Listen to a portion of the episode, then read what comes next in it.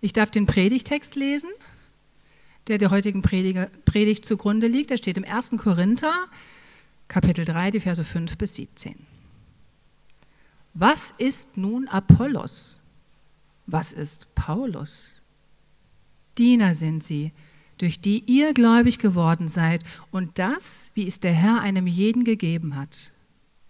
Ich habe gepflanzt, Apollos hat begossen, aber Gott hat das Gedeihen gegeben. So ist nun weder der etwas, der pflanzt, noch der begießt, sondern Gott, der das Gedeihen gibt. Der aber pflanzt und der begießt sind einer wie der andere. Jeder aber wird seinen Lohn empfangen nach seiner Arbeit. Denn wir sind Gottes Mitarbeiter. Ihr seid Gottes Ackerfeld und Gottes Bau. Nach Gottes Gnade, die mir gegeben ist, habe ich den Grund gelegt als ein weiser Baumeister. Ein anderer baut darauf. Ein jeder aber sehe zu, wie er darauf baut. Einen anderen Grund kann niemand legen, außer dem, der gelegt ist, welcher ist Jesus Christus. Wenn aber jemand auf den Grund baut, Gold, Silber, Edelsteine, Holz, Heu, Stroh, so wird das Werk eines jeden offenbar werden. Der Tag des Gerichts wird es ans Licht bringen, denn mit Feuer wird es sich offenbaren. Und von welcher Art eines jeden Werk ist, wird das Feuer erweisen. Wird jemandes Werk bleiben, das er darauf gebaut hat, so wird er Lohn empfangen.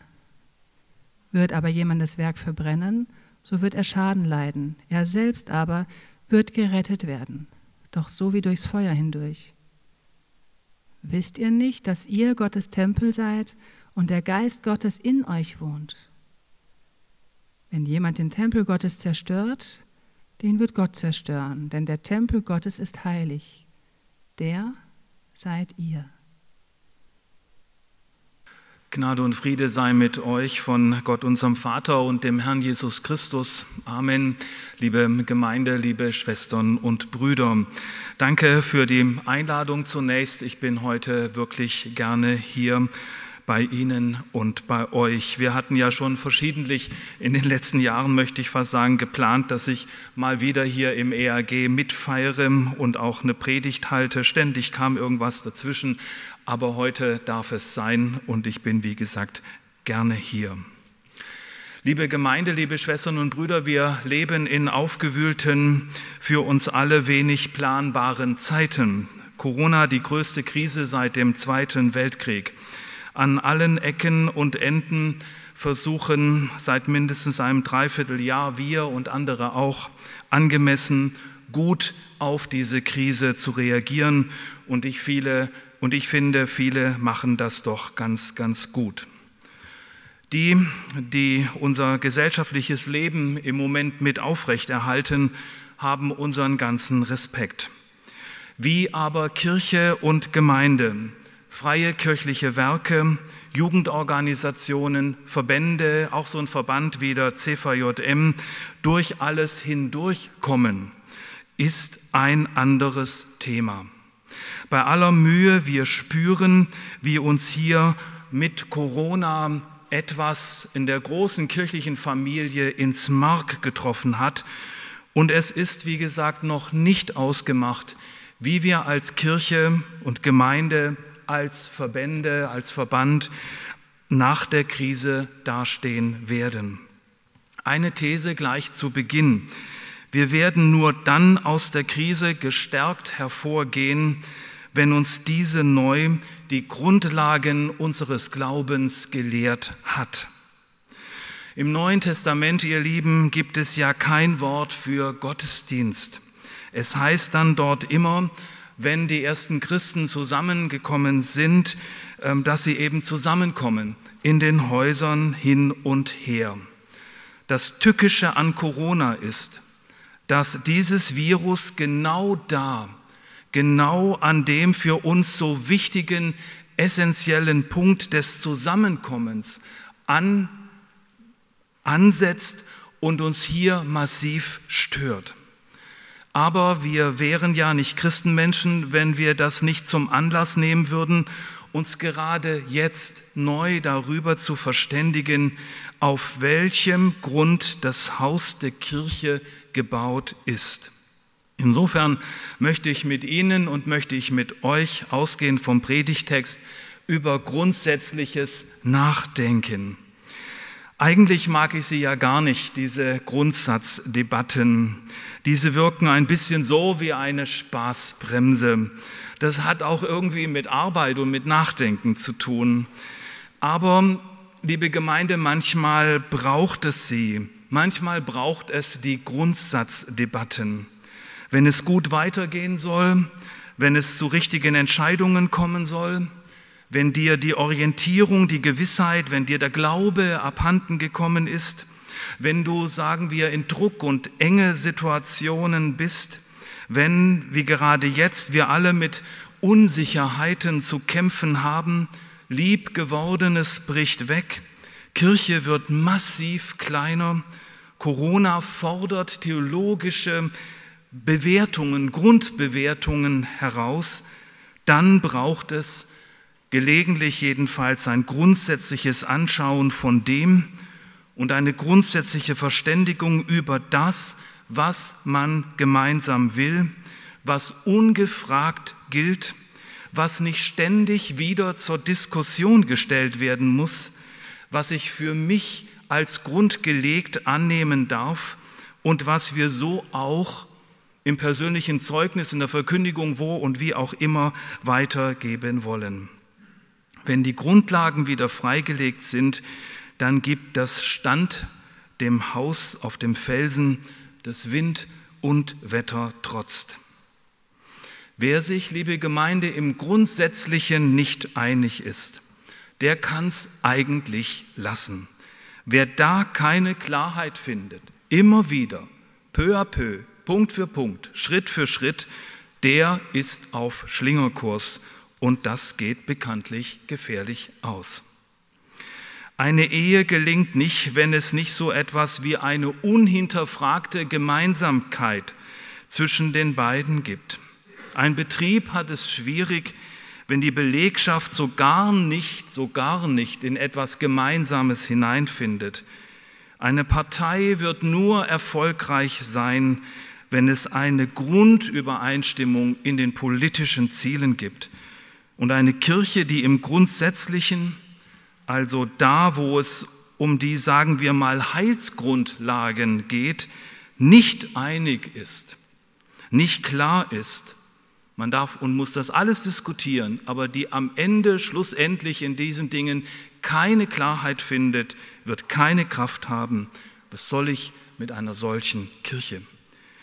wenn du im Grundsätzlichen mit anderen so gar keine Gemeinsamkeit hast, dann bist du nur am Kämpfen. Und das macht müde und das zermürbt. Wo es aber umgekehrt betrachtet, im Grundsätzlichen stimmt, immer wieder stimmt, da entwickelt sich etwas.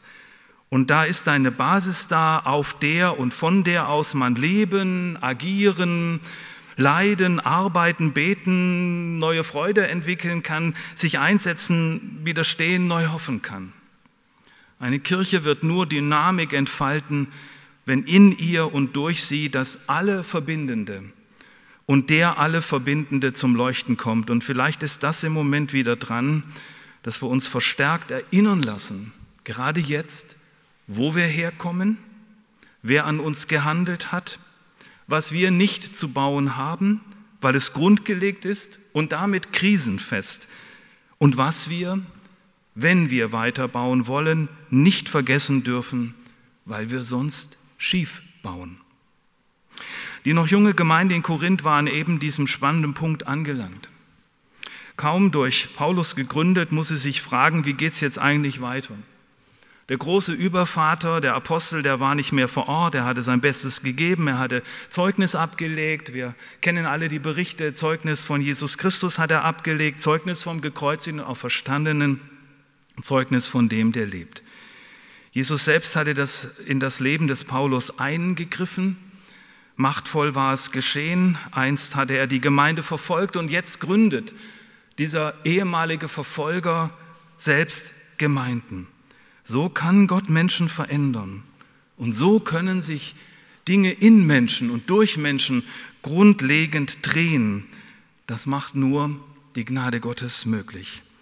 Es ist die Gnade, die auch auf krummen Zeilen gerade schreiben kann. Es ist die Gnade, die Menschen, und sind sie in unseren Augen noch so weit weg von allem und noch so komisch, geschickt macht für ein neues, für ein anderes Leben, das sie von Gott her, von Christus her versteht und in seinem Licht die Welt neu sehen lernt. Und sind Menschen auf noch so dunklen Abwegen, er kann sie auf einen neuen Weg stellen. So war es bei Paulus. Sein Zeugnis davon wurde in Korinth angenommen. Da war was weitergegangen.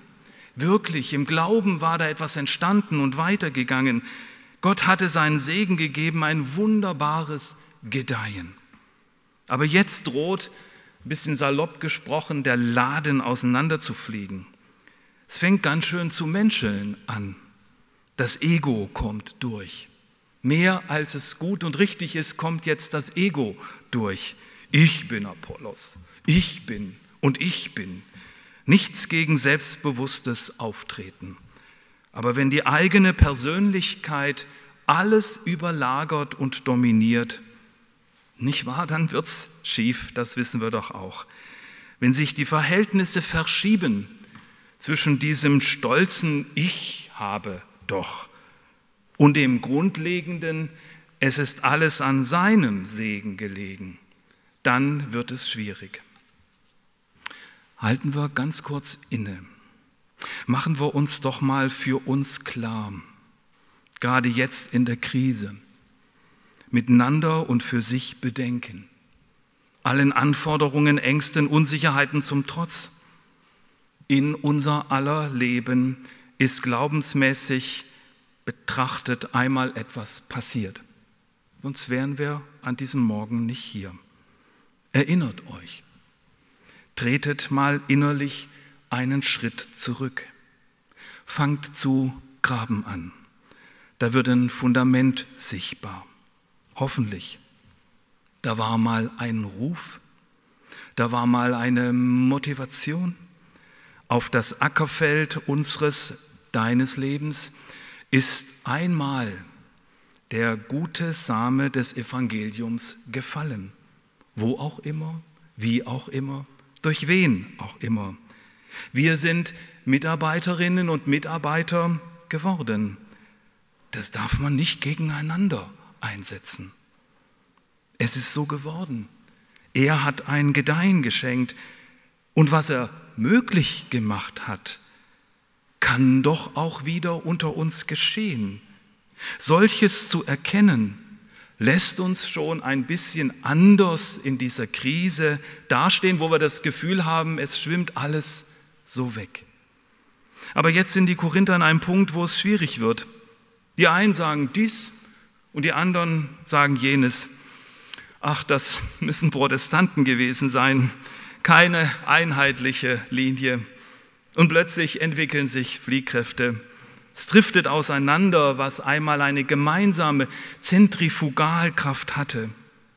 Teil des Hauses sind sie alle, aber sie beginnen den gemeinsamen Grund zu vernachlässigen. Glaubensmäßig haben sie diesen gemeinsamen Grund nicht mehr so im Blick. Das bleibt eine der großen Gefahren für Kirche, sich von dem in Jesus grundgelegten Fundament, ich sag mal so, irgendwo hin zu bewegen.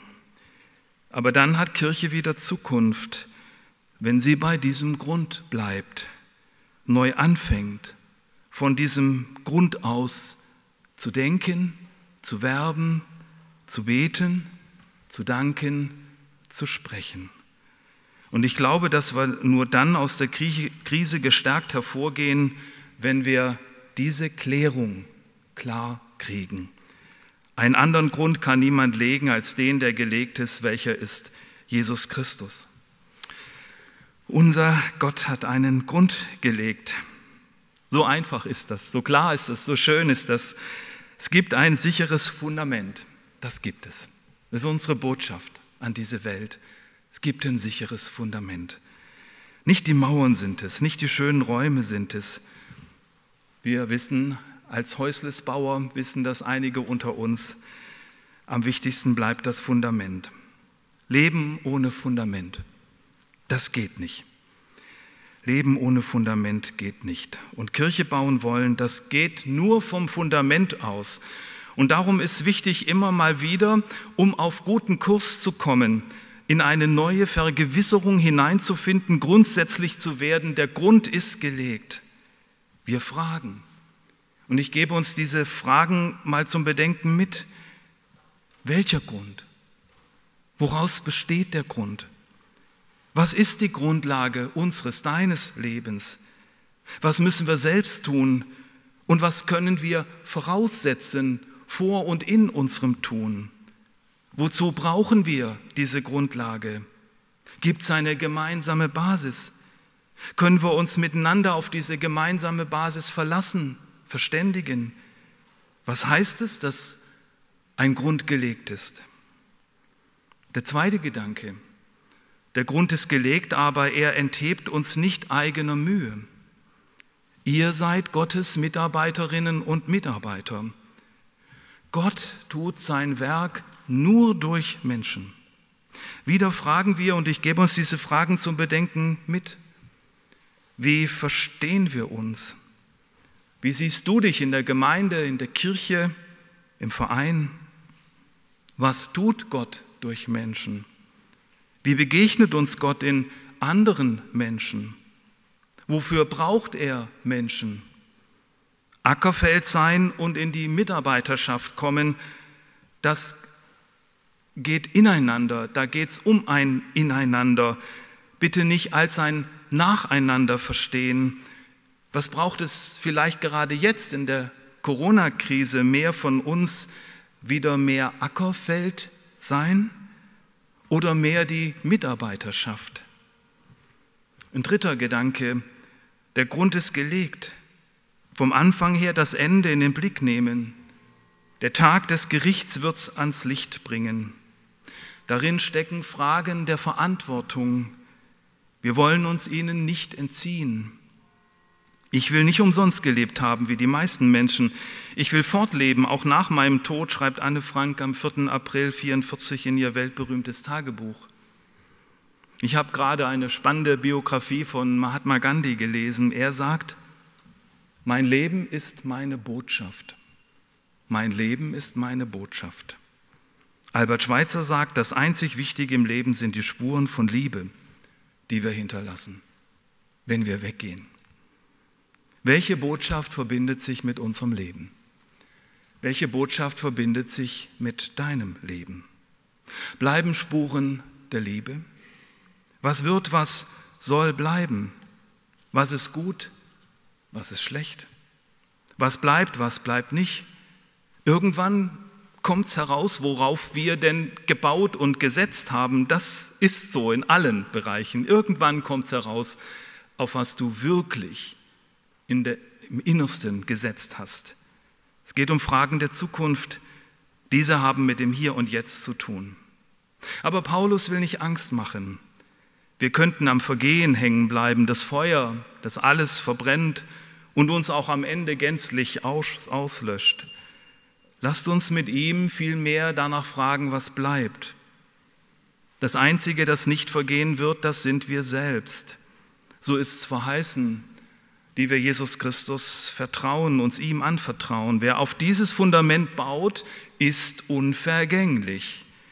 Gottes Geist wohnt in uns, aufgehoben, geborgen sind wir in ihm. Das sind Aussagen, finde ich, die uns gerade jetzt Grund unter den Füßen geben und uns richtig hinstellen in den Stürmen dieser Zeit. Ja, liebe Gemeinde, ab und an müssen wir ins Grundsätzliche hineinfinden. Ansonsten sind wir wie das Auto, dessen Reifen kein Profil mehr haben, auf Schlingerkurs. Und wie das ausgeht, das wissen wir ja. Ich habe mich heute ausgehend vom Predigtext auf Grundsätzliches konzentriert und da dürfen wir hören, ich fasse nochmal zusammen, seine so entlastende Botschaft, einer hat für uns den Grund gelegt. Wir dürfen uns auf diesen stellen, mit den ganzen Ecken und Kanten unseres Lebens, mit den Brüchen und den Wunden unseres Lebens, mit den Anfechtungen und den Fehlleistungen unseres Lebens und den Herausforderungen unserer Zeit. Der Grund, den Gott in Christus gelegt hat, der gibt uns so viel vor. Und dieser Grund gibt uns so viel Stabilität und Horizont und Vision und Verheißung mit, das ist einfach wunderbar. Die Krise, sie wühlt auf. Den Grund unseres Glaubens aber hebelt sie nicht aus. Das ist Glaube.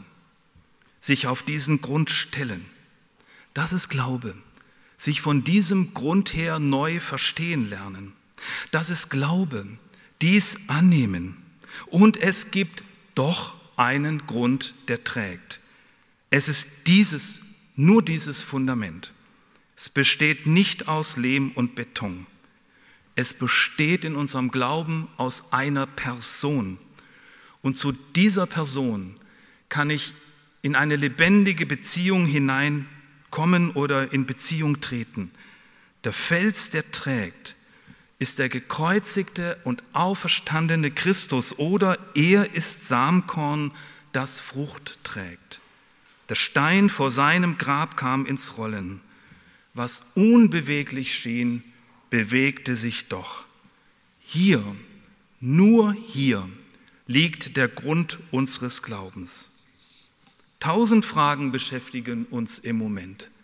Was wird aus all dem werden und was wird kommen?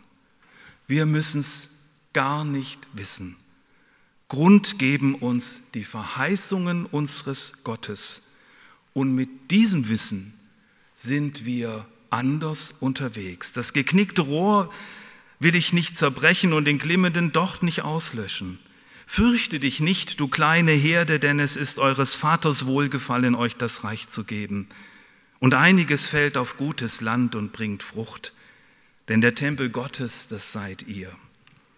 Gebe Gott, dass wir uns von diesem Grund her neu bestimmen und fordern, prägen, leiten rufen, trösten, erneuern und erfreuen lassen, als Mitarbeiter zum Ackerfeld werden und als Gottes Bau, der ich bin, mich einfügen lassen in ein herrliches Ganzes, orientiert an der Liebe. Wenn uns die aktuelle Krise den Grund unseres Glaubens neu entdecken lehrt, dann wäre Entscheidendes geschehen. Einen anderen Grund kann niemand legen als den, der gelegt ist. Welcher ist Jesus Christus? Amen. Und der Friede Gottes, der höher ist als alle Vernunft, bewahre eure Herzensinne in Christus Jesus, unserem Herrn. Amen.